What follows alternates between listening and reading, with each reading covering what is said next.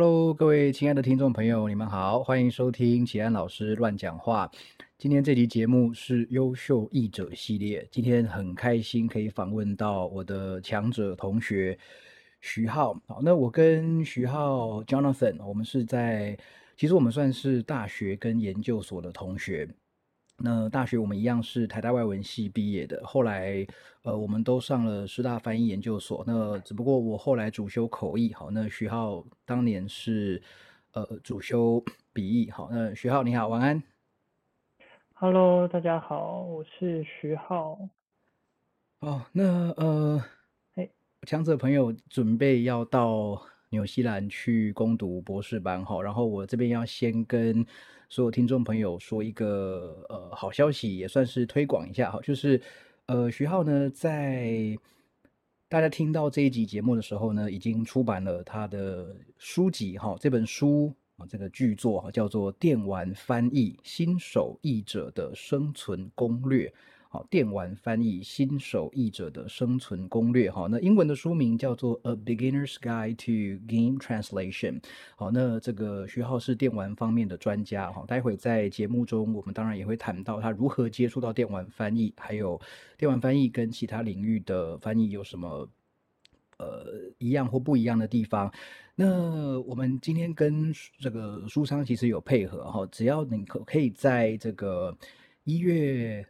三十一号一月底以前哈，本月月底以前哦，透过 Apple Podcast 的五星留言哦，留我要抽书啊，那我们就会抽出两位幸运儿哈，抽出两位幸运的听众朋友，然后把我们这本书能够送给你哈。那当然你要呃留下你的姓名、联络方式啊，那那在我们的 Apple Podcast 的五星留言好，那我们就会呃抽奖，然后把这个书送给你。好，这个非常非常好看的一本书。那也希望各位听众朋友，对，只要你对翻译有兴趣，你对电玩有兴趣，你对语言有兴趣，你都可以，你都一定要读这本书，好不好？好，那其哎，其实我们也一段时间没见了，对不对？嗯，对，其实一一阵子没见了。对啊。之前偶尔会在学校碰到了。对，那你最近的生活还好吗？因为其实大家知道徐浩他。呃，我们哎，三年前吧，一起回到，算是一起回到我们的母校台大去，呃，做兼兼任讲师嘛。那后来你对，应该是两年就哎，你你后来教了多久？两年还是两年半？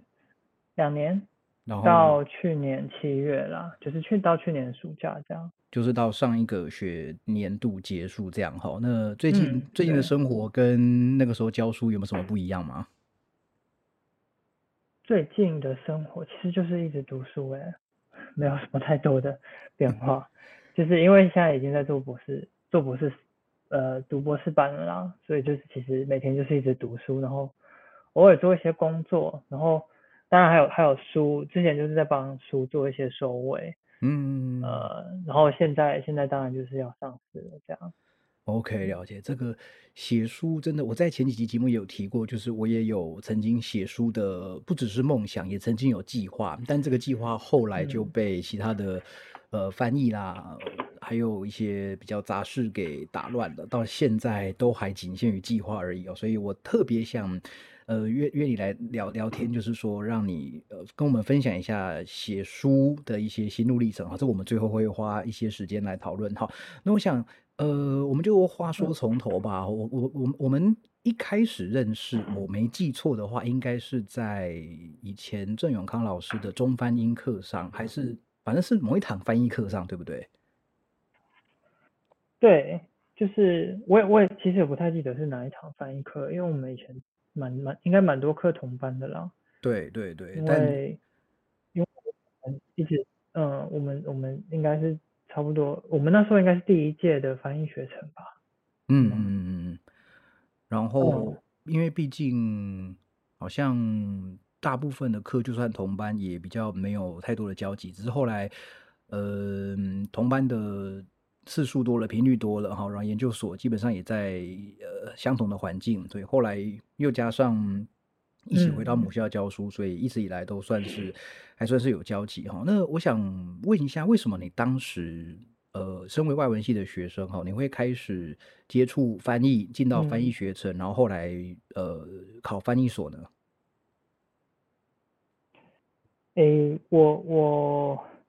其实从蛮一开始说起来，呃，我我本来就很喜欢外外文啦，我本来就很喜欢语言这个东嗯。西。其实我啊，说到高中的话，就是很久以前的事情了。没关系，但。其实我我高中的时候是是自然组，嗯嗯但是我特别喜欢英文，我其实很喜欢念语言，嗯，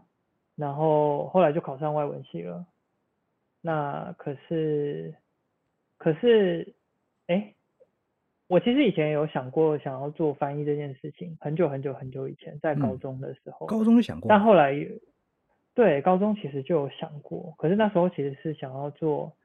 呃笔译，呃不对，那时候想要做口译，嗯嗯嗯嗯，但是但是我其实刚上外文系的时候有点忘记这件事情，嗯，忘就记这件事情。是大概前 对，就是大概前三年的时候吧，可能那时候就是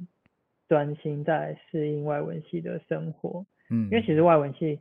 还是以文学为主嘛，至少对，以前以以前的外文系是很以文学为重的，没错。那所以那时候就是在慢慢适应外文系的一些文学课，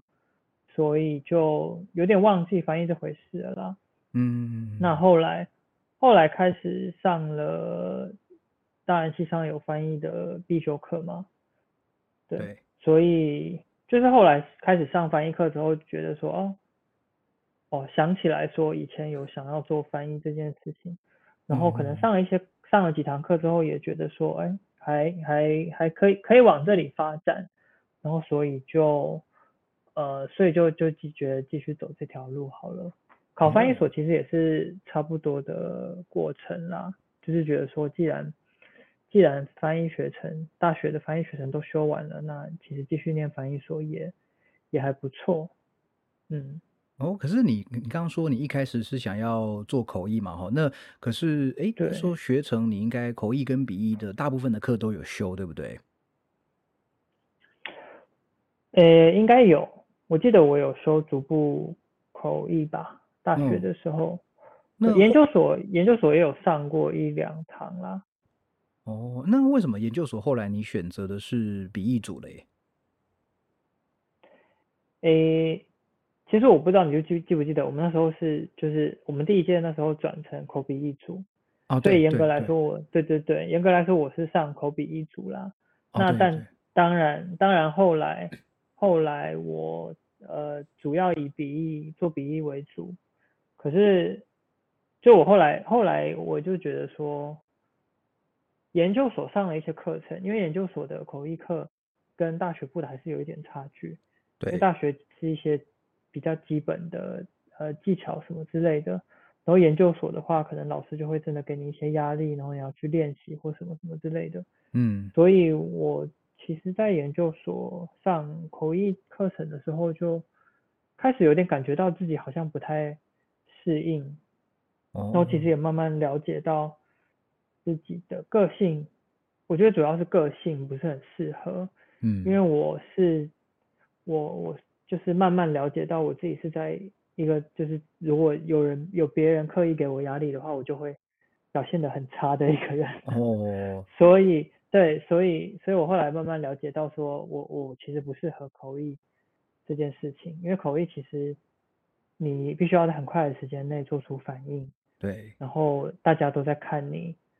如果是逐步的话，大家都在看你；如果是同步的话，一一定是呃听众从耳机里面听你的声音。所以其实很多人在等着你的提供这个服务。嗯所以我其实我我后来发现自己的个性其实是很不很不习惯这件事情的。所以就是说你比较不喜欢那种呃极大的时间压力，或是众目注目众目睽睽的情况下去完成一件没有这么简单的事情，你觉得这个比较不属于你的做事情的方式，这样？对我后我后来就想觉得说，其实做呃比如说上课练习的时候，我有时候就会觉得觉得说很紧张，然后我后来嗯，就觉得这种这种感觉其实很不不是不是很喜欢这种感觉，哦然后哦，后来就所以后来就是还是以笔译为主这样。了解，我想有上过口译课的同学或学弟妹们应该都知道这种感觉是什么。那因为我，诶，那个时候口笔译组，你们的口译课是有几个学期啊？呃，其实你也可以选择都不要上口译课了，哦，因为口笔译组当然是一个选择，就是有提供这个课程，可是你也不一定要去这个 track。了解，所以你，也不一定要去上口译的 track，你可你当然可以选择，可是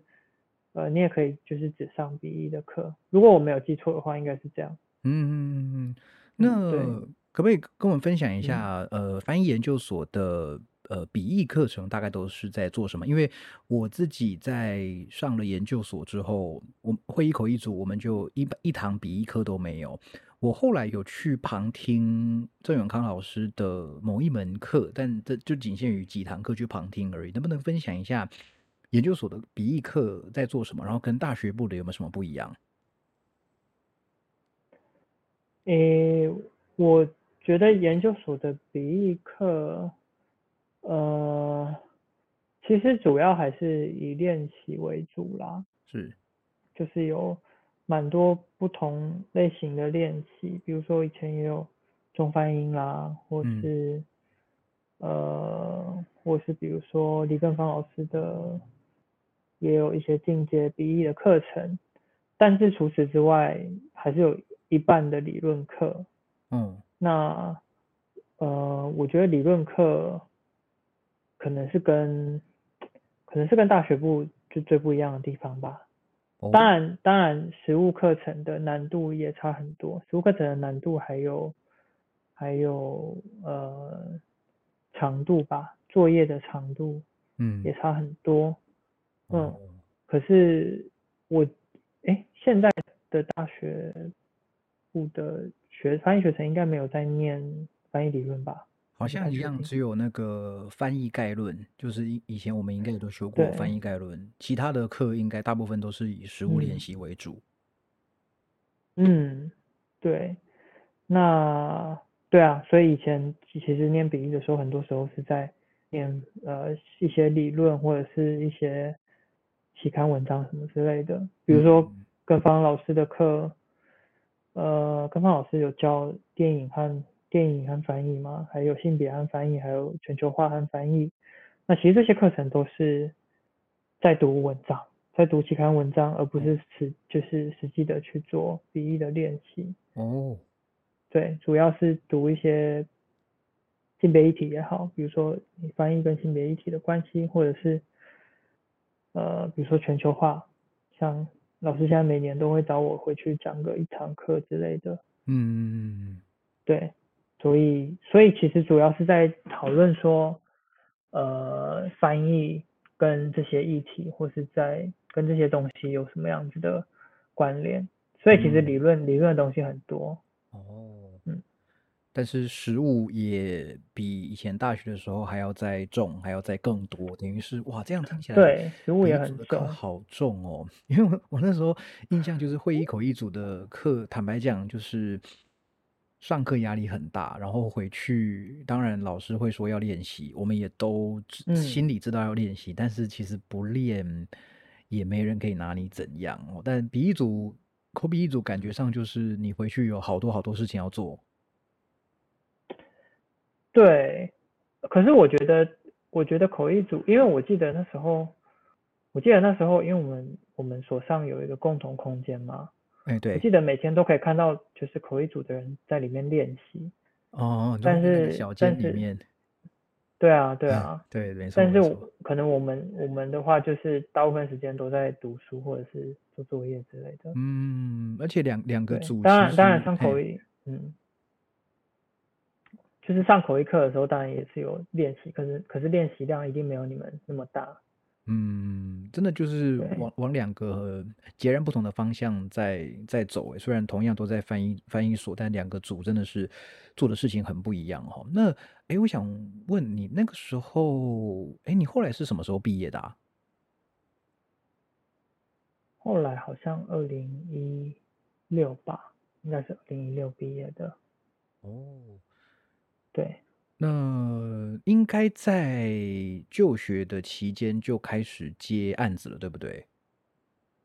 对，我其实大学的时候就在接案嘞。哦，大学就在接，那可不可以分享一下你那个时候一开始案子大概都，就是说还比较，这个当然你自己定义了啊，就是你觉得你还是个刚入行的菜鸟的时候，你是怎么样接到案子的？嗯，然后大概又是哪些的案子呢？我我其实一开始，我一开始我大学的时候有修呃影视翻译的课程，然后我其实那时候我其实从一开始就很蛮喜欢做呃字幕，因为我以前我以前自己是很喜欢看影集啦，嗯嗯所以其实以前也有想过说啊，那我是蛮想要做看看字幕翻译的。嗯。然后那那时候刚呃刚上完一次翻译课的时候，然后就是那时候的老师啦，他现在已经不在台大教了。嗯那那时候的老师我就问他说，哎，有没有有没有什么机会，或者是哪间公司可以去偷偷看的？嗯然后我那时候就就投了，呃，我那时候就自己就是记了履历表，然后当然也是有传示意，呃，然后后来就有一开始就稳定的有跟一家公司合作，然后后来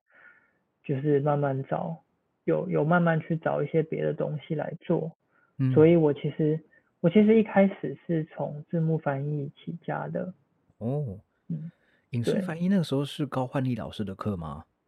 对对对，哦，我有他现在已经没有在台大教了吗。嗯，对，我也我也修过他的课，我对，印象就是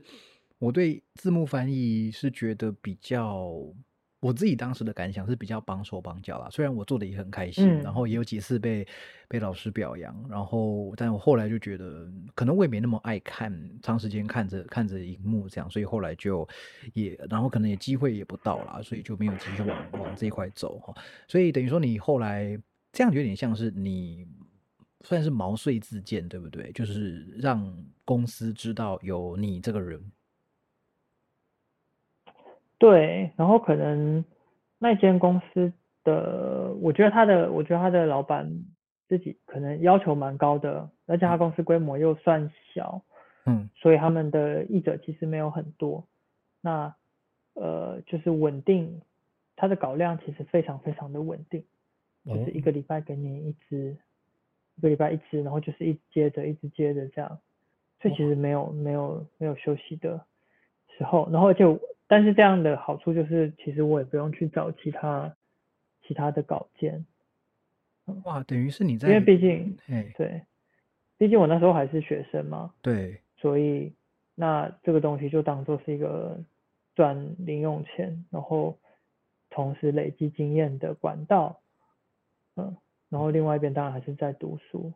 等于是在学生时，期就已经嗯有这个算是相对稳定的收入来源了。那个影视其实我自己有点嗯。好奇，影视翻译的行情大概是怎么算啊？呃，算法蛮多的耶，因为我是接电视节目的案子，是，就是我一直都是接电视节目的案子。对，那所以电视节目的案子就是一集一集或者是一集可能一小时多少，然后半小时多少这样子去算。然嗯哼哼哼，后可是可是如果你是呃院线片的话，那又不一样了，因为我也没有接过院线片，所以我不太我不太确定计价方式是怎样，但一定一定跟就是电视节目不太一样。嗯然后也有一些也有一些案子会是呃按分钟计价，就是实际的播放的时间，哦去哦掉广告，这样一分钟多少多少哦，所以。真的算然法都不大一样哦。对，然后比如说影展的，我也碰过影展的片，影嗯，展的片的话就是有一行多少钱这样，哦，所以其实算法很多，哇，真的欸。蛮不一样的。那对，不然我我试着用一个比较可以想象具体方式来问好了，比如说嗯。像呃我自己在大学时候很喜欢看那个 TLC 的，比如说呃那个 Anthony Bourdain 波登不设限，或者是像那个时对，装伸展是那个叫什么 Run Runway 吗？这个节目。那一集好像是 Project Runway 吗？哦哦，对对对对，那一集好像二十二十几三十分钟吧。那这样应该一小时，一小时，哎，OK，那那那像这样一小时的节目，你翻译它的字幕，大概一集你可以赚多少钱？一集大概是大概，其实行情市场上的行情差很多啦。哦，老实说，因为公司很多，所以呃，老实说有有可能会低到三千以下一集节目，有可能会低到三千以下，可是也有公司会给到可能比如说四五千之类的。嗯嗯嗯嗯，一集一小时的节目的话，嗯。嗯，实际的播放时间可能会是四十五分钟左右。嗯嗯嗯。所以其实稿费的幅度其实真的是蛮大的。这翻译的稿费幅度是一来一往差了快一倍，三千跟五千，其实这样差很多哎。对，嗯，当然还是跟你的合作的对象，比如说公司他们自己给的高低，然后你合作的。时间长短啦，或者是你自己的品质、你的配合度有什么有很大的关系？这样，嗯嗯了解。嗯，那这个影视翻译、字幕翻译的工作，你做了多久呢？还是说到现在都还有在做呢？诶，一直断断续续的。嗯，其实一开始做了，可能。可能最稳定的时间就是刚开始结案的时候吧，后来好像持续了三四年，应该有。哦。然后其实一直到现在是断断续续的，就是我可能觉得，比如说最近这段时间，呃，最近这段时间可能，还，可能手头比较少东西，比较少工作，然后就会问之前合作的呃公司说，哎，你们最近有没有？需要人人手或什么之类的，哦去问看看有没有稿子可以接。那如果又忙起来的话，呃，就会再跟他们说一声，哎，可能我最近比较忙，就没有办法接这样。但但是我也会尽量尽量就是呃长时间配合啦，嗯，就是不会不会说，哎，这礼拜可以接，下礼拜不能接了这样。就是不要让你们的合作断掉这样。对对对，嗯，所以就是其实。稳定的合作关系对于双方来说都是很重要的，就对于译者还有公司来说都是很重要的。哦，真的，要不然他可能找你几次碰壁之后，他说不定就找别人了，对不对？对。然后，譬如说，我觉得，呃，你自己的准不准时这件事情也非常重要吧？嗯嗯嗯。对于结案来讲。因为就算你翻的再好，然后你交的东西每次都迟交，或者是时间到了，然后你根本也没有也没有传个讯息说，哦，我可能会迟交，或是呃，我今天可能我再过多久多久会交，这样其实会让人很难做事情。因为我自己以前也当过收稿子的人，嗯，所以所以我其实知道这件这东西会让让人呃很难做事，所以我就。我就我我我我自己会尽量做任何事情都不要不要脱稿这样。嗯嗯嗯嗯，对，我真的有状况，至少也要提早一些跟对方讲。对，就至少要提早讲。对，这这个真的蛮重要的，而且你应该是从很一开始就维持着这个良好习惯，对不对？我相信你应该到现在也还是一样的习惯。对，现在就尽量啦，尽量。嗯。呃，可是我，可是就像我最近，因为我开始念念博士之后，就是觉得自己工作量真的是有点太大了，或者是说我每天工作完，我已经没有时，我没有那个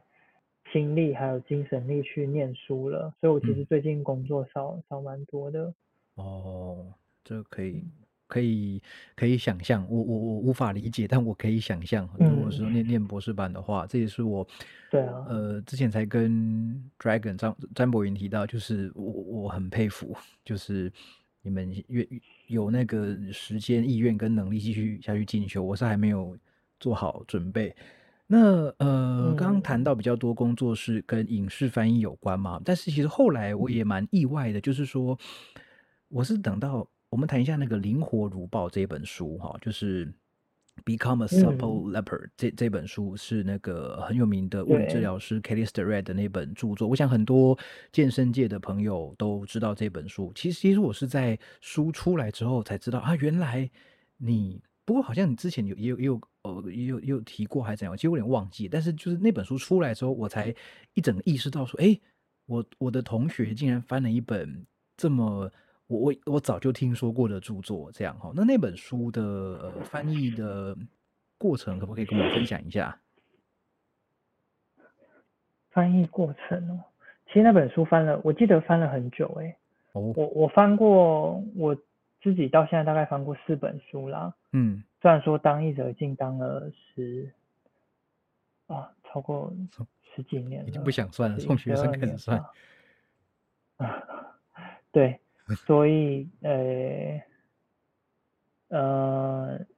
所以可是我因为我其实真的很少翻书，嗯嗯，我现在到现在也才翻了四本书，四五本吧，我有点我嗯自己都不太记得。嗯然后呃，所以那可是那本书算是呃在那本书算是就是我翻应该是我翻的最久的一本书，当然它的它的专业程度很高，对，然后而且它那本书很很很重，它的它的分量也很大，对，对，然后呃，然后那本书是大家出版的，大家出版社出嗯版的，然后他们自己的内部的业务应该也是很忙，所以其实他们我我稿子叫回去之后，就是他们过了一阵子，然后才去才去呃审稿、修订或什么之类的。嗯嗯，对对对，然后可能翻了应该有半年以上吧。哇，那真的算久哎、对，半年，因为呃那，我我最近翻的书比较密集一些。那如果说是一般可能三百四百页左右的书，我我自己的时间大概三个月，两两到三个月会翻完一本书。那我自己是嗯不确定这样的，呃，我我我自认为自己的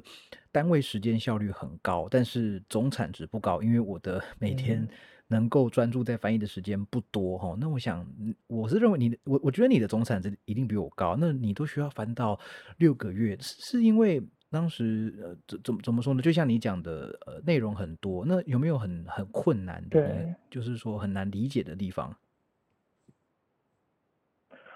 嗯，我那时候会我会去问一些朋友，其实就是会去问，比如说做物理治疗师的朋友，嗯嗯嗯然后还有那时候应该还没有认识健身教练的朋友，所以哦，可能那时候没有没有没有问到。然后我觉得我觉得呃，因为我那时候自己也有开始在在健身做哎，就是重量训练。对。呃，然后因为那本书里面他他他有讲说你要怎样安全去做运动之类的嘛。对，然后除此之外，他还有他还有讲了很多筋膜按摩的方法，对不对？我记得还有对，筋膜，半本书关节松动、按摩，对还有一些动作控制、mobilization 嘛，对对对对对，对。然后我我在翻的时候，诶，我有自己去买那个按摩球。就我本来我可能在翻那本书之前，我不知道有筋膜按摩这个东西，就是这个哦这到底是什么一回事。哇，那真的是一然后可是，在翻那本。书的时候，我就对嗯，我有在做重量训练，可是我我不知道就是有筋膜放松术这个东西，哦，所以我那时候其实在翻译的时候，呃，就是有去买了按摩球，然后还买了就是不同的，因为他书里面有提到一些不同不同的按摩球，有的是两颗连在一起的嘛，对然后有对。有的是比较大颗，对，有的是比较大颗，有的是比较小颗的。然后嗯。就是那时候就是自己有买了一些筋膜筋膜放松的工具来用，就是按照他书里面的呃方法来用看看，然后嗯就是至少去确认，至少就是自己去试试看这样。然后然后其实我一直有在然后我后来啦，后来一直到现在，我偶尔也会也会用一下那个滚筒也好，或是什么按摩球也好。所以其实翻译那本书的过程是收获蛮多的，虽然说呃翻译起来很不轻松，呃其实蛮困难的，老实说，就是因为有很多很多很多的东西要查，嗯你的比如说动作的进行方式也好，然后你的专业的术语，光是活动度这个东西，因为我以前我以前做一开始做重量训练的时候，我觉得我觉得可能大家都是这样吧。一开始做重量训练的时候，呃，其实你只知道那个重量，然后你只知道机器就是要用机器要要放加重量，可是你不知道正确的进行方式。嗯然后我在开始翻那本书的时候，其实也是一样的状态。可是我觉得翻那本书有让我了解到说，哦，原来可能做卧推的时候要折杠，然后或者是说你的呃筋膜可能很紧绷的时候，你就容易拉伤什么之类，所以你必须要呃用筋膜放松或是什么，然后再想办法把你的活动度打开什么之类的。所以其实我觉得我翻译那本书的时候收获蛮多的啦。真的诶，那那本书真的呃有整本啃完、整本刻完的，可以学到很多东西。那更不用说整本翻完哦，因为我们我们我们等于是呃没有没有实际做过翻译的朋友，可能就是比较难想象这个过程的痛苦。但是我们真的是英文原文，我们要彻底的吸收消化过一遍，不是只有字面而已哦，是它整个要传达的意思，我们都要能够呃用很通顺的。流畅的，甚至尽可能精准的语言说出来，所以其实我们对翻译的内容应该印象是蛮深刻的，更不用说你过程中还去查了很多资料，然后还自己身体力行很多里面的动作，哈。嗯，对啊，就是呃学到不少啦。当然，当然，因为我后来我后来近几年也有听到，好像。听到有一些就是在当教练的朋友说，其实他他书里面讲的东西有一点有一点争议。嗯嗯嗯我好像有听说这件事情。嗯。然后，但至少我把那本书翻完了，然后从里面有学到一些东西啦。嗯，对啊。不过呃，我想健健身这个领域里面的各家之言很多啦，难免就是会呃。有一些意见不同的地方，不过那本书确实以以我的角度来看，觉得是一本非常有价值，然后很实用，也写得很清楚，里面很多图嘛，蛮 user friendly，然后就是 reader friendly，可以很清楚的对你的身体各个地方活动有更好的理解哈，所以那本真的是我觉得贡献是非常大，对于那个健身。领域很多教练，甚至是物理治疗领域，我觉得那本贡献是非常大的。对，所以那这是你第几本书啊？好像是第三或第四本呢。就是在那之后，我应该对，在那之后我就没有再接书了。就 你你该不是被他吓到了吧？就没有啦。后来后来应该就开始翻电玩了，哦，因为就是以电玩为主了。哦，对，那那那你又是怎么开始接触电玩翻译的呢？电玩翻译，接触电玩翻译，其实也是一个机缘呢。哦，就是其实就是刚好在网络上有人找我问我说，哎，有看到你有影视翻译的经验，嗯，然后就说，哎，那你要不要来做做看电玩翻译？然后后来后来也就呃也就稳定。后来就跟稳定稳定同样的公司接案，就是稳定接案这样。嗯，哇，那真的都是好像跟当时影视翻译有点类似哈。一开始都是，嗯，就就默默默的接触到一个新的翻译形式，然后发现好像还不错，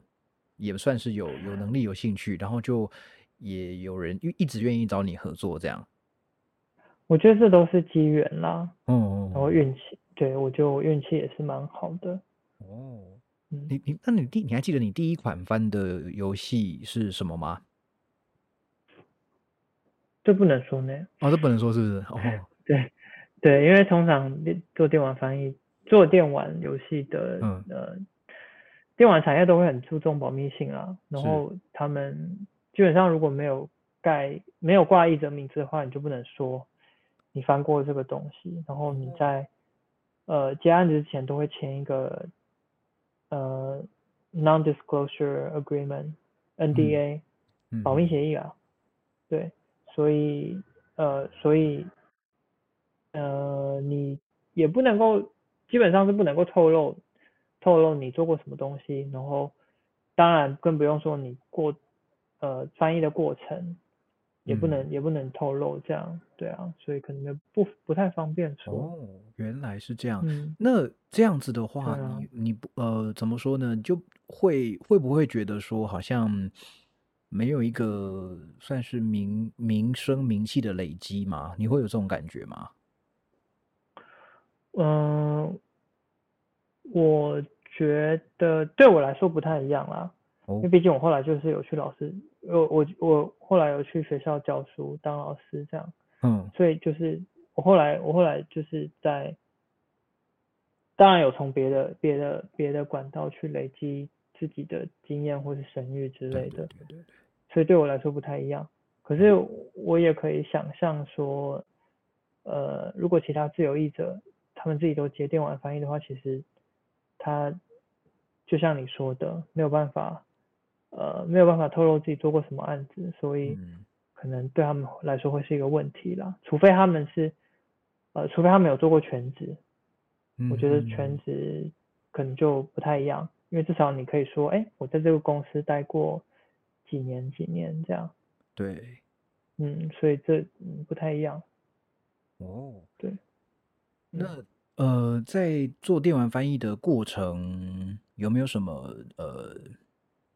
辛苦的、有趣的地方，可以稍微跟我们分享一下呢？辛苦的地方一直都很辛苦 对，因为我觉得电玩的主要是电玩的字数很大，嗯。然后嗯，因为我以前合作的对象，我合作对象是翻译公司，嗯。然后他们合作的对象是呃开发商。嗯。发行商啦，发行商负责嗯。负责就是在做 localization 发行商，然后刚好他们合作的发行商的游戏都是非常大的游戏，嗯。呃，就是我们叫 triple A 三 A 三 A 游戏，嗯。呃然后呃，所以基本上可能一款游戏就会有几十万字，或者甚至是上百万字，然后你可能就要做个一整年之类的，嗯。然后当然字数非常的大，而且而且而且还要配合时辰，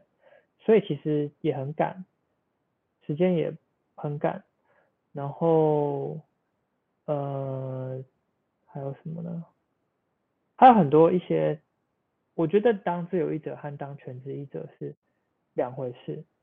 就是你要面临的挑战不太一样。嗯对，当全职译者的话，你有很多行政的东西要处理，然后你要去跟，公司的员工这样？对对对，然后你会被惹惹怒的事情 会很多，会比自由译嗯哼者多很多。OK，对，然后就是你可能比如说客户改他改完了你的东西，而且他可能客户可能根本不懂不懂中文，但是他他想要他想要知道，他想要知道说，呃，这东西的你你交给他们的东西品质怎样，所以他把你的东西拿去给另外一间公司改，可是问题就是另外一间公司改的根本就乱七八糟。我碰过，我们也碰过这种状况，而且状况这种状况还很不少。呃，可是因为客户根本不会中文，嗯所以他他就就就只能选择这样做。然后，嗯、我觉得很多时候就是一一直来来往往，你可能要，你当自由译者的时候，基本上你就是东西交回去这样子嘛。嗯，可是如果你当的是全职译者的话，你可能就必须要更有更进一步的跟跟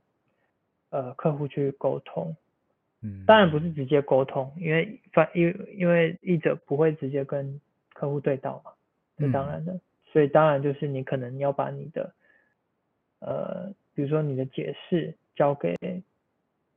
project manager 或者是业务，跟他们说，哎，这个东西为什么会这样翻，然后你跟客户解释怎样怎样怎样，但反正就是经常会有这些东西要做，是，然后我个人是很讨厌，我是非常非常不喜欢呃被质疑的人啦，当然有时候，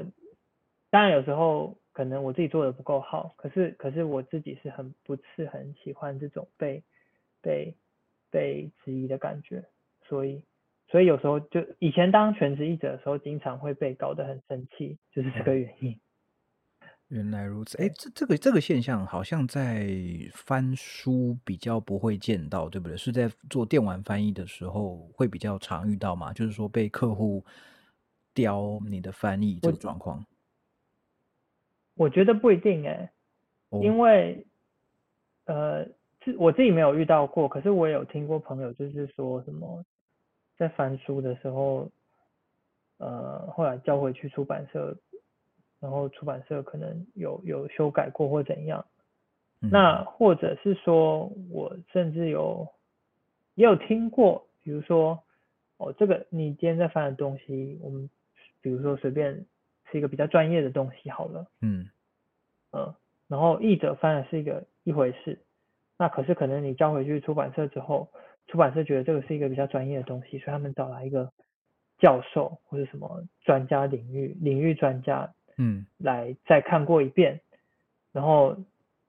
结果结果因为因为这些专家，他们当然是他们自己领域的行家，可他们可能不懂得翻译这件事情，嗯，所以他们改出来的东西就会跟一般译者的翻译很不一样。哦，所以这个也是有可能的。然后我也的确听过不少的案例是是这样子，嗯嗯，我这个是没有没有经验啦。哦，所以这真的是也看运气哈，看你遇到怎样的人，而不是说哪个领域特有的现象。对，所以所以你有你有碰过吗？我我也是有有有偶尔听说过，就是看到，因为我们共同朋友总会有一些也是在做翻译的人嘛，然后会有偶尔在在抱怨，当然我也没有细问啦，因为可能也不大熟，但是就知道哦，原来。嗯，译者已经够辛苦了，花了很多心思在呃充实自己、培养培养自己的能力，然后再处理这些案子。但到最后，好像客户端、市场端他们希望的样子，有时候跟我们想的不太一样。对，对啊，这也是。但但是，我就觉得，我我有时候会觉得这是一个很矛盾的事情，就是呃。市场要这个东西，可是我们翻出来是另外一个东西，那我们到底是要跟着自己的直觉走，还是跟市场走？哦，这个是你连连我自己偶尔会觉得这件事情很矛盾。哦，哇，连你也在 对思考这个东西。可是，可是我相信有一个案子来，就算你知道。哎，不过其实这样说，你你当时犯的当下，你也不会知道市场到底会比较想要什么样子，你还是会照自己的理解去处理嘛。对，那我我随便举个例子来讲好了，比如说一般的学术，可能学术学术，比如说学术圈的专业的东西，那些教授他们，因为他们平常都是直接用原文，可能原文的呃。呃，原文在讲专业名词嘛，那所以他们在讲中文的时候，他们会把把一些东西翻成中文的时候，他们可能很习惯直译这件事情。嗯，那当然，我们做译者的，我们就我来说，我会觉得说，呃，你的译文要顺，要要能够念出来是顺的比较重要。那所以我就可能会稍微去调动一下句序或是什么，嗯之类的。当然，专业名词不会动，可是我可能就会稍微搬动一下，呃，句子的顺序之类的。嗯，那对，那比如说光句子顺序这件事情，可能就会跟呃一般专家领域的他们常用的方式不太一样。嗯，呃，所以我觉得这就会有一个冲突了。哦。而且我有听说过，就是呃，出版社编辑在呃算是润稿还是审稿的时候，他们因为大家知道中英文的语序很不一样嘛，就是相信大家都都有这个经验，就是一段英文，你如果把它每一个字逐字翻成中文的话，那个中文句子基本上是看不懂，甚至听不懂的。那有些人在做编辑审稿的时候，就会觉得你应该就是一个英文对一个中文啊，一个英文对一个中文，你怎么会句子的顺序怎么跟原文不太一样？有些人会觉得这样是错的，这样这样不对。可是以我们翻译的译者立场来看，我们当然希望除了讯息要精准准确之外，还要好读嘛。否则 你翻的东西跟原文一嗯，样，但是读不懂，那这样翻请译者的意义真的不知道是什么哈。对，嗯，但是嗯，好，对啊，所以所以我其实觉得很多时候都会陷入这个两难，嗯嗯，就是嗯，究竟究竟是要给出一个顺的东西，还是要给出一个市场上会他们会希望比较想要看到的东西？嗯嗯，对，所以这个啊，我曾经当然也也也有学生问过我类似的问题，然后我后来就跟他们说，我我自己我自己的看法啦，我发明了一个说法，我说，呃，通诶，我那怎么怎么讲啊？精准诚可贵，通顺价更高。若为金钱故，二者皆嗯可抛。我不知道你对这句话的看法是什么？嗯，我啊，我自我自己是觉得，呃，我还是觉得通顺对我来说，通顺会比较重要。嗯嗯嗯嗯，我。我我会，然后而且而且，呃，因为我翻译的东西是还是影视作品为主，嗯。字幕啦或是电玩啦，所以对我来说，我以前在上课的时候，我常会跟学生说一句话，就是我在教字幕或者教电玩的时候，就是翻到电玩里面的字幕的时候，特别是就是电玩的字幕，我会告诉他们说，如果你平常讲话的时候不会讲这句话，你就不要译成这样，嗯。就是你要译出来的东西，必须要是你平常会自然的讲出来的话，嗯就如果你真的不会这样讲话的话，你就就真的不要这样翻。嗯没错没对错。那当然翻书是另外一回事啊，书面有书面的用语，或者是书面有书面的书写书写风格之类的。嗯，那可是对我来说，我自己的经验是是就是我会我会这样告诉学生。这样说起来，字幕翻译其实跟口译也还蛮类似的，因为你字幕翻译的文本本身就是大部分是口语，对只是我们要用文字的方法去呈现而已。对，那可是可是问可是不一样，当然还是有很多地方不一样了。嗯，因为字幕翻译是有时间去处理的，口译的话压力当然就比较大。对。对，那想问一下，就是呃，自由工作者，其实严格来说，你现在应该算是一个 freelancer 吧？如果可以可以这样说吗？对，可应该是可以这样讲。呃，那其就实你知道哈，那个。像我们很多外文系的学生，我们就称呼他们是学弟妹啦，哈外文系的学弟妹，他们很多人哦，其实是不喜欢，就是在学生阶段就已经打可能打定主意不想当上班族了啦。然后他们当然有些对可能翻译有兴趣，对什么有兴趣，想要从事自由工作哈。那像对于这种想成为 freelancer 的学弟妹，你有没有什么建议可以给他们呢？嗯，我会觉得，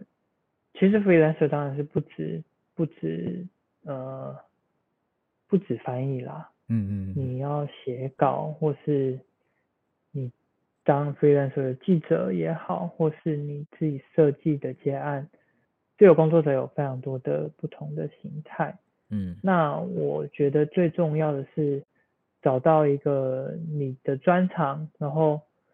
而且重点是你要是要做把这件事情做到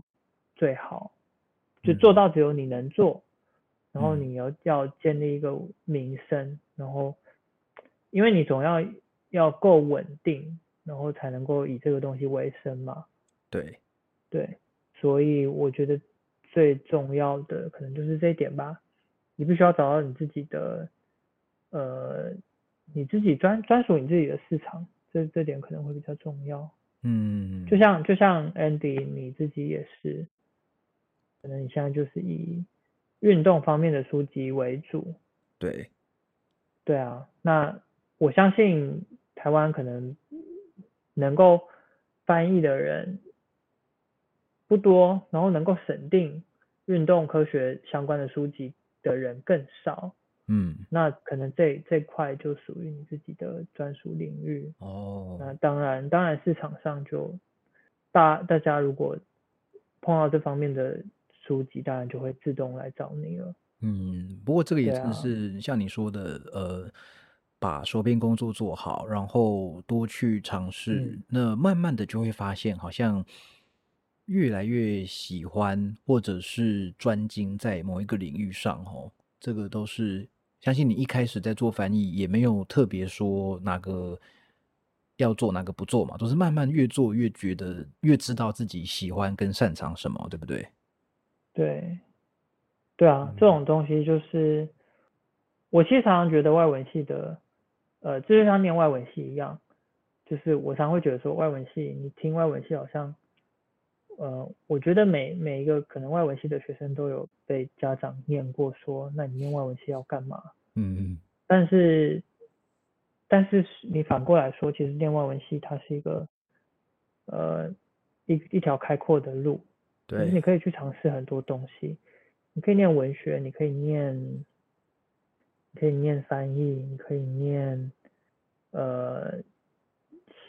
也有很多同学去念商的，就是自己辅系或是什么之类的。嗯，那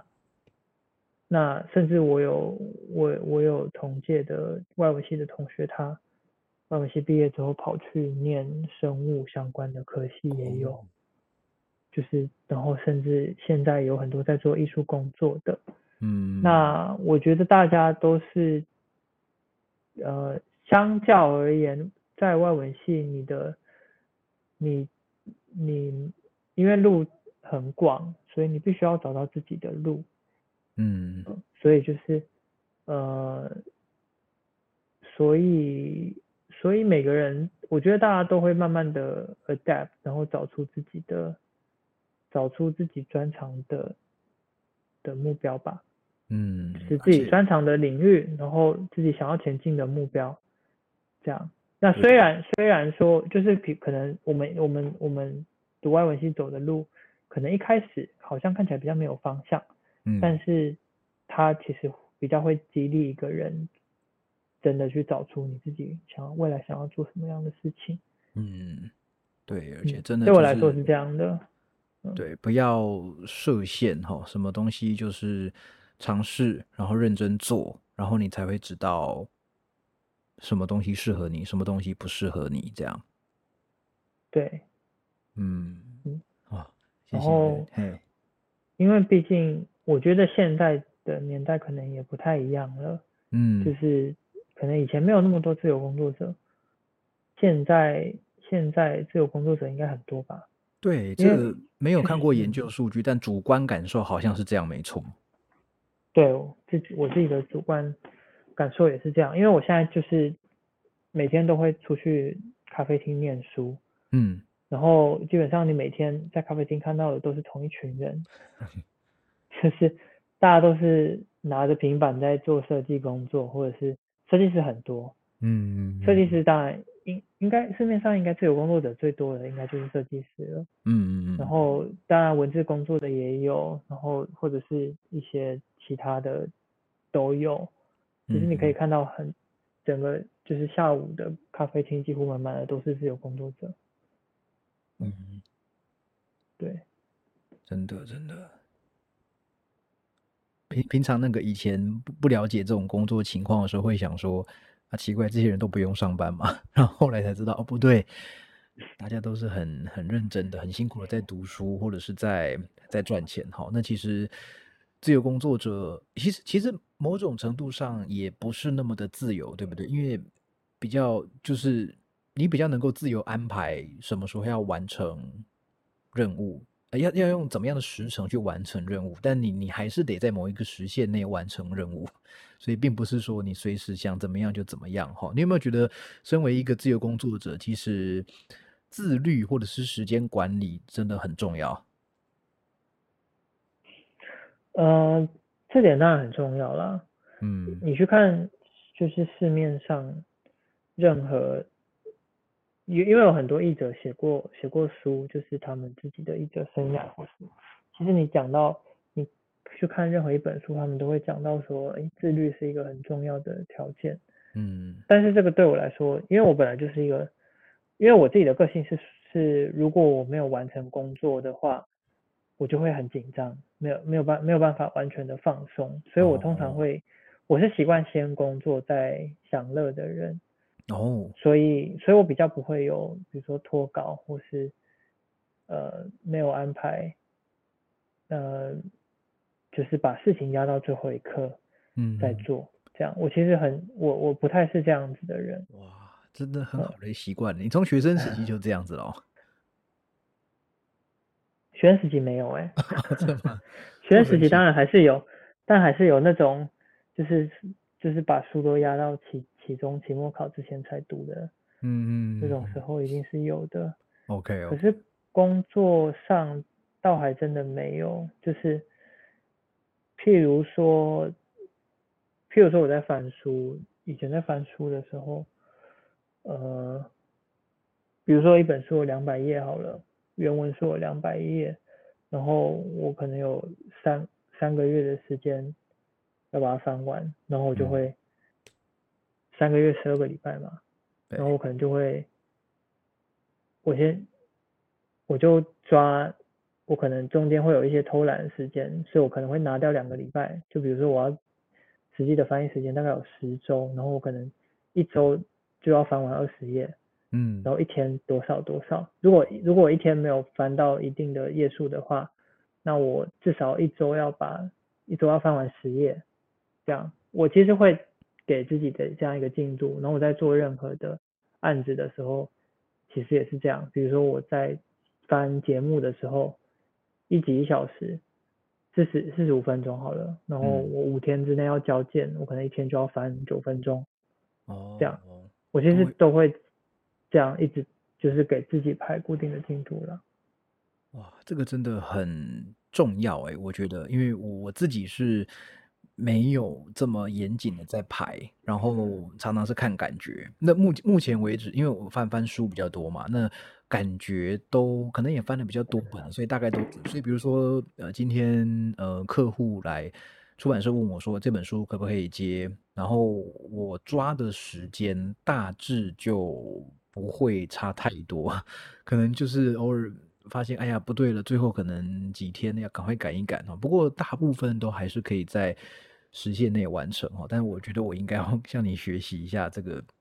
安排一下，大概翻多少页，我不能不能都只靠感觉，不然总是 心里会有点不踏实哈。好，那呃，可是可是这个也是看个人，我觉得这也是看个人习惯啦。对，因为我自己是习惯这样的做事方式。嗯嗯嗯。那而且我我我我很多很多译者会熬夜翻书，可是我的身体是没有办法熬夜的。哦。是身体限制，我一直有一个我没有办法。为什么我一直会觉得你是夜猫子？其实你不是。我不是哎，我我一直都是早睡早起的人。哦，哎，那我哪来这个印象？所以我没有办法，所以我没有办法熬夜赶稿。哦。所以我会强迫自己晚上之前就要做完事之类的。嗯。对啊。哇，真的真的很。对，熬夜赶稿实在是好像很多译者会这样，会这这样子哈。但对多数人来说，可能为了因为因为为了身体健康着想，当然他诶某某种程度上来说，你你不能熬夜赶稿，对健康来说也是一件好事啦。对，可是问题就是我就就连没有熬夜，然后黑眼圈都是一直变深，哦 OK，自己给自己压力太大。嗯嗯嗯嗯，对，哦身体是很复杂的。嗯，嗯，那我想我我们来聊聊你你的书好不好？可我们现在来，呃我觉得这嗯这个很重要哈，因为现在大家知道有这本书上市了，可不可以跟我们介绍一下你的这本呃这本应该应该是你第一本著作没有错吧？对？电玩翻译这本书。对，第一本我自己写的书啦，我自己写的书嗯是这是第一本，以后以后会不会有再说？目前是没有任何的打算，嗯嗯嗯，但至少这本这本书是我呃目前写的第一本书，这样。嗯，嗯那当时怎么会然有？就是说从呃开始写书，然后到大概这本书的内容，你大概在谈什么？可不可以简短跟我们分享一下呢？嗯，好，其实其实也跟我就是在学校教书，然后还有在我以前在呃在电话公司当全职译者也有关系。嗯那我觉得初中啦，初中还是觉得说我在教书的时候，呃，或者是说偶尔有有一些学校会请我去演讲的时候，那其实有很多同学，就是我碰到蛮多学生，不管是社会人士也好，说学生也好，其实很多人对于电玩翻译这个东西是很有兴趣的。嗯嗯不不管是想要接案，或是只是单纯的好奇而已。嗯那可是这个东西其实很新，这个东西真的是蛮新的。嗯，你呃，我不知道 Andy 你有没有在玩游戏，呃，其实没有。但啊、对，那其实其实反正日翻英或者是英翻日，因为英文和日文是主要游戏开发的语言嘛，嗯。其实日翻英和英翻日是很早就有的，那可是电玩游戏的中文，就是中文市场，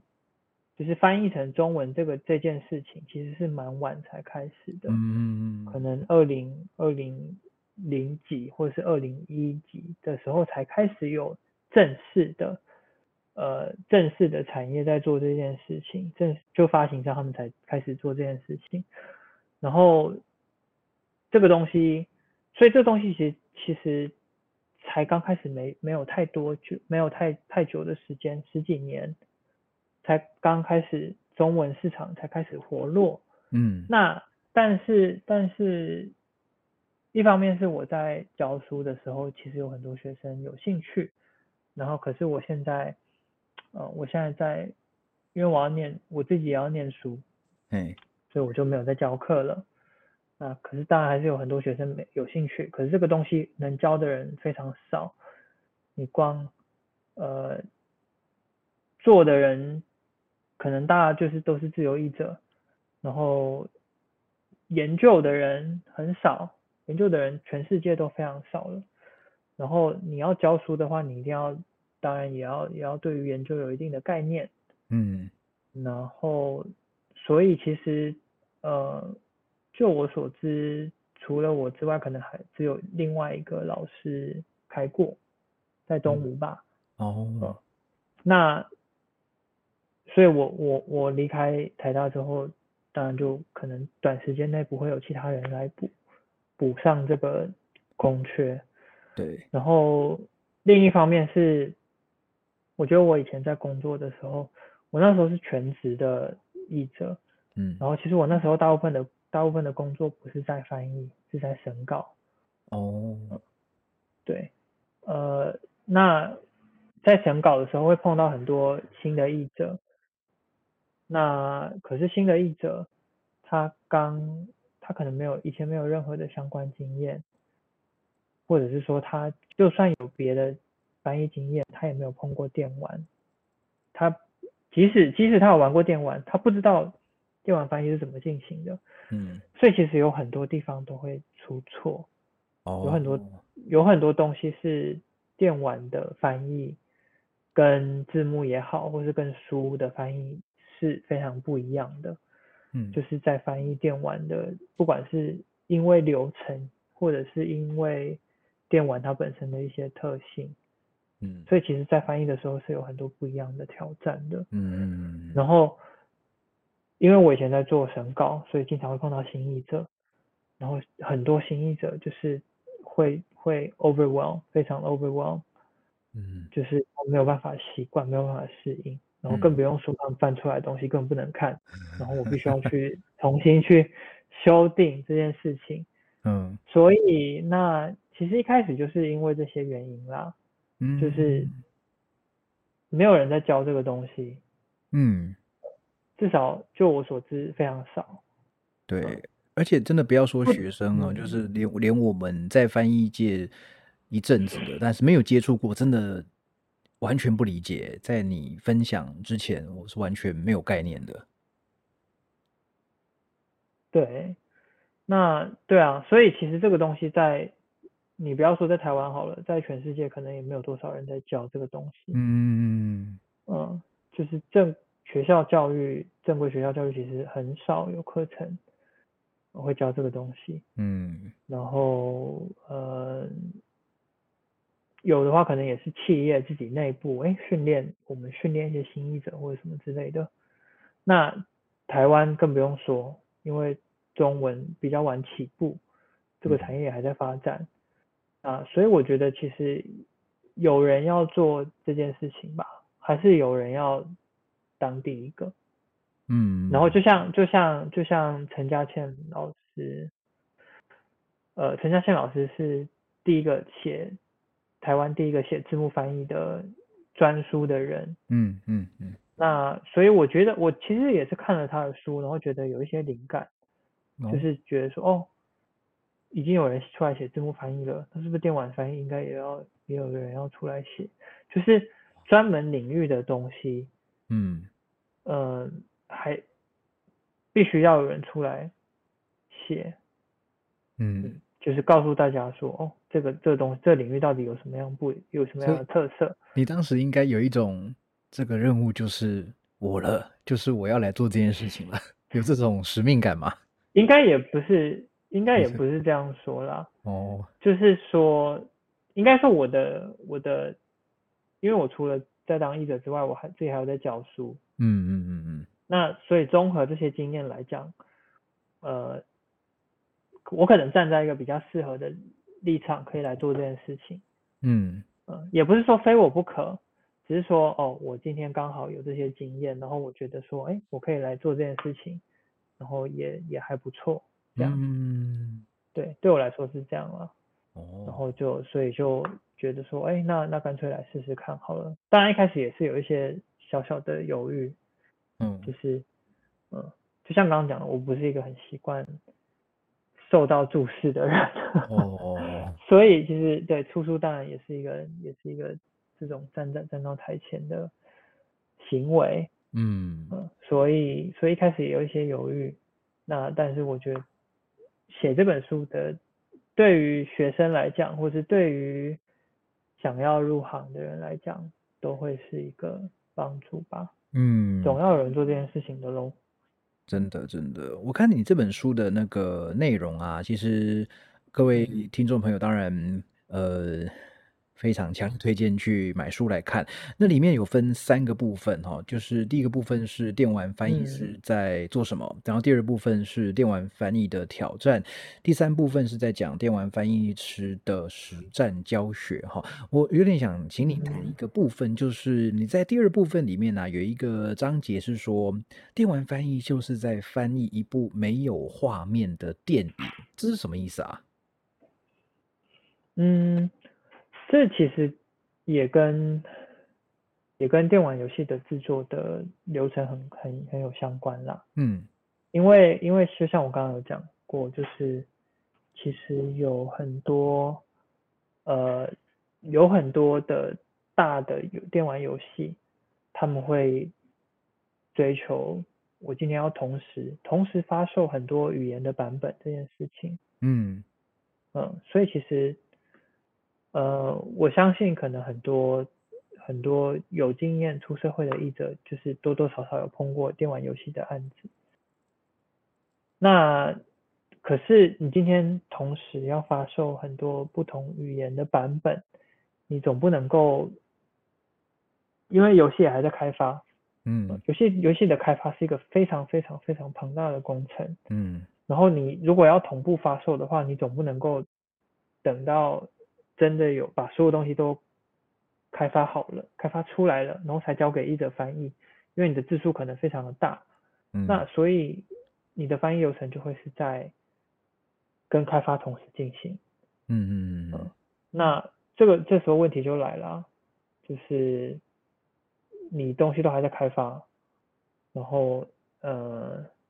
可是你就要就必须要开始翻译，这样子才能够达到同步发售的目的。对，那所以这这时候译者其实很多时候是没有东西可以参考的，这是其中一个原因。然后另外一个原因当然也是因为呃电玩产业的保密性，所以他们有时候会不是很不是很不是很愿意去把可能把手上现在有的东西，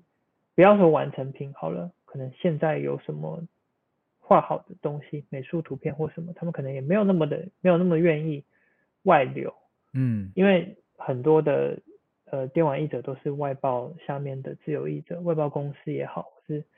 自由译者自己接案的自由译者也好，那有很多有很多呃电玩开发的厂商，他们不是那么愿意把东西外流。那所以在这两个原因之下，其实，在外包外包呃公司的译者是很难拿到很难拿到呃很难看到实际画面的，很难看到实际游戏画面。嗯那我觉得这件事情也是一开始接电玩翻译的案子的译者很难很难去适应的一件事情。嗯，对，了解。哇，啊这真的背后有太多 你不知道的事，有很多我们 真的很难以想象哦。这个同样是翻译，但是电玩翻译真的跟可能没有没有接触过的人，其实就会蛮难想象的哦。那我想这个中间很多的呃辛苦的，然后快乐的很多这些心血结晶，我相信在这本书里面，大家都能够更了解电玩翻译这件事情哈，也更知道电玩翻译师的一些辛苦哈。好，那呃，想嗯先问问一个问题，就是你有没有什么话想对我们听众朋友说？嗯，有什么话想对听众朋友说？对这个我每一集都应该很多很 OK，应该很多听众朋友都是学生吧？我想可能很多都是你的学生。可能呢、嗯，对，应该是，对，所以就是，呃，我觉得找到自己想做的事情很重要吧。学生很多学生应该都还在摸索，嗯摸索自己，对这个过程和阶段，然后多方尝试，然后找到自己想要真的想要做的事情，会让你自己开心做的事情，嗯，会让你自己开心的事情。那这件事情如果可以维生的话，当然是更好的。嗯嗯，我还是觉得工作你要总要工作的开心吧。嗯，嗯，对啊，想做喜欢做很重要，然后有能力能赚钱就更好了。对，嗯，这个听起来听起来很简单，可是真的很实际的建议哈。谢谢你跟我们分享。好，那各位听众朋友，我们的抽这个书的抽奖啊，是必须要在一月三十一号以前哈，透过 Apple Podcast 的五星留言哈，然后你必须要说你要抽奖，然后留下你的 Facebook 的联络方式哈。透过 Apple Podcast 五星留言，然后说呃说你要抽奖，然后留下你的 Facebook 的名称。好，那我会在呃收到留言之后呢，在因为那个留言跟我这边显示出来，大概会有可能三天到五天左右的时间差，所以我会在二月初的时候，二月呃二月初的时候就把大家的留留言抽奖哈，然后就是赠我们有两个名额嘛，对不对？对，两个，对，我们两两个名额哈。那这本书，这个这个很重要哈，再再说一次，书名是《电玩翻译新手译者的生存攻略》，好，然后是众文出版社所出版的书哈。那当然，如果听众朋友你已经买了，当然赶快读哈，你等不及了，赶快买好。那你要碰碰运气，那就留言，然后抽奖，然后支持我们的呃优良译者的优良著作哈。这本也真的是一个。划时代的著作哈，好，那呃，我们今天时间也差不多了，那就非常谢谢徐浩跟我们分享这么多宝贵的经验，好，谢谢。